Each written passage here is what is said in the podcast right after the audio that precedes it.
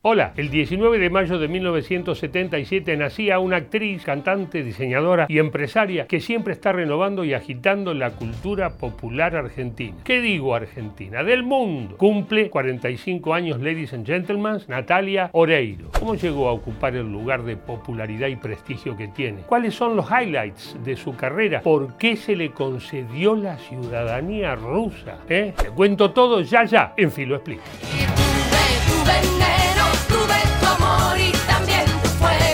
Natalia Marisa Oreiro Iglesias nació en Villa del Cerro, Montevideo, Uruguay, el 19 de mayo del 77. Siendo chica, vivió dos años en España. Cuando ella y su familia volvieron a Uruguay, empezó a estudiar teatro. Tenía 8 años. A los 14 hizo sus primeros trabajos en publicidad.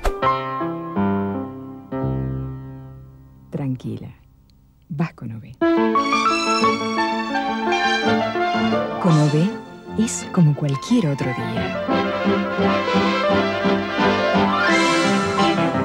Con OB, nadie se da cuenta. A los 16 años, Natalia Oreiro se instaló en Argentina. Era el año 1993. Ese mismo año ganó el concurso Super Paquita de Xuxa para representar a la conductora brasileña en varios países de la región. La Super Paquita es de Uruguay. Así Natalia empezó a estar cada vez más presente en la televisión argentina. Hizo pequeños papeles en programas como Alta Comedia, Aprender a Volar, Inconquistable Corazón y 90, 60, 90 Modelos. En 1997, a los 20 años, obtuvo el primer protagónico en la telenovela Ricos y Famosos. ¿Cómo que no sabe lo que pasó acá? ¿Quién le dijo todo esto? ¿Quién le avisó? El mismísimo Luciano Salerno. ¿Cómo? El año 1998 fue el del gran salto para Natalia Oreiro. Publicó su primer álbum, que vendió 60.000 discos en una semana y que alcanzó el millón de copias vendidas en Europa. Ya se perfilaba para afuera. En 1998 también se estrenó la película Un argentino en Nueva York, que Natalia protagonizó junto a Guillermo Franchella, nada menos.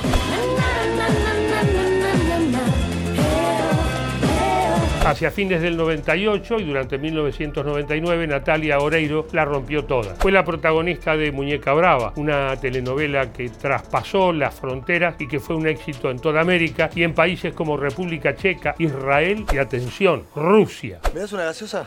Sí, ¿Cuánto es? un peso. Toma, Carlito.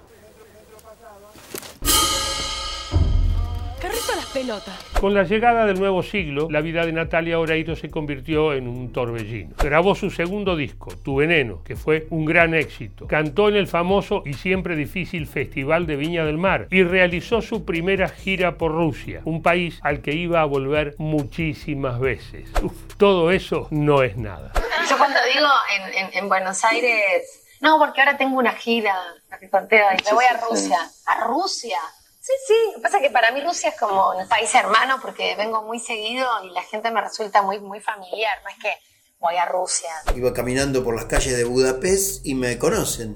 ¿Qué, qué, qué, qué? Porque veían eh, Sos mi vida, el trabajo que hice con Natalia, y es ella, eh, es, es Natalia, es Natalia que en todos esos países este, ella tiene una, un cariño enorme del, del público, ¿no? En el año 2001 Natalia Oreiro conoció a Ricardo Mollo, músico de Divididos, Exhumo. En una clase de yoga empezaron una historia de amor que más de 20 años después continúa. Se casaron en secreto en Brasil. ¿Cómo tomaron la decisión?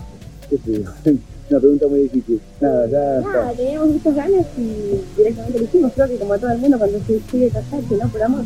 y tuvieron un hijo, Merlín Atahualpa, que ya tiene 10 años. En el año 2007, Natalia Oreiro agregó un ítem más a su amplia gama de intereses y talentos. Fundó Las Oreiro junto a su hermana Adriana, una empresa de diseño de ropa femenina. Al mismo tiempo, se comprometió con causas humanitarias y participó en campañas de Greenpeace, UNICEF y otros organismos internacionales. ¿Cómo se llegó a esta situación? Turkana County is just smarting away from a very severe drought, which has affected several children and women and families. ¿Y cuántas personas necesitan en este momento ayuda urgente? 55,000 children En cuanto a la actuación, los últimos años fueron un gran salto de calidad para Natalia. Protagonizó muchas películas, entre ellas algunas dramáticas como Uacolda o Infancia clandestina. En 2016 cumplió uno de sus grandes sueños, interpretar a la cantante Gilda en la pantalla grande, un ícono musical de todos nosotros. Amar es un milagro, yo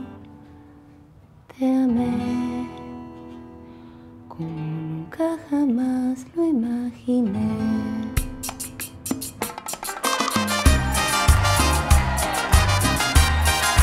Todas las cosas que hice con Natalia, que gracias a Dios fueron bastantes, fueron experiencias hermosas. Así que Natalia, te saludo acá desde qué, el pena que no, y qué pena que no pase lo mismo, pero es interesante lo que decís. Bueno. Este, no, bueno, perdóname porque te venía escuchando. este, no, yo fue una experiencia yo, muy fuerte y muy fea. No, ¿Fuerte y fea? Sí, sí, porque laburamos, hicimos, bueno, Sos mi vida, una novela que anduvo más o menos con Facundo Arana. No anduvo más o menos. No, no anduvo más o menos. Acostumbrado a lo que veníamos haciendo, anduvo más o menos. Este, después hicimos este, solamente vos. Ay, qué experiencia, por favor, con Natalia. Fue muy, muy, muy duro. Porque ella, ella me, me tenía muy corto. Me, me maltrataba en ese. ¿En serio? Sí, porque ella, ella es, eh, viste que es muy disciplinada. eh. Pero Ella es muy ya, profesional. sí, sí, conmigo anduvo bien y viste, nos por eso, llevamos bárbaro. Y conmigo muy mal.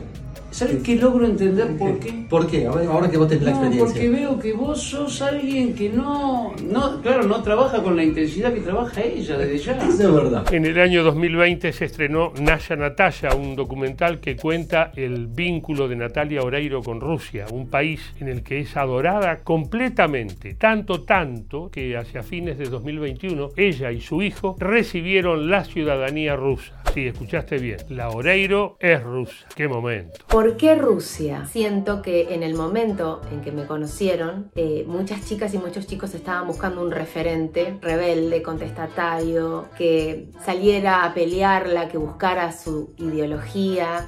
En ese momento generalmente las heroínas de televisión eran chicas más sumisas y mi personaje de muñeca brava era todo lo contrario. Sí, claro que sufría como sufrimos todos, pero era una chica que daba pelea, que se disfrazaba de varón, que jugaba al fútbol. Películas, telediscos, giras por el mundo. ¿Qué más le falta hacer a Natalia Oreiro? Bueno, escucha. En 2022 se estrenará uno de los grandes desafíos de su carrera. Será Eva Perón en la serie Santa Evita. ¿Qué me conturce? Es tan grande su obra y es tan grande todo lo que ha hecho, pero creo que diría que es la persona más importante de la historia política y social de, todos los tiempos, no solamente de la Argentina, sino de la política mundial. Y si encima destacamos que es mujer, sin duda que es la más importante. Actriz, cantante, empresaria, divertida, sensible, comprometida, uruguaya, argentina, rusa. Natalia Oreiro es muchas cosas. Hizo muchas cosas y seguramente va a hacer muchas cosas más. Y cumple recién 45 años y por eso, sencillamente, aquí en Filo News la queríamos saludar. Salud, Natalia, y a ustedes chau. Hasta la próxima.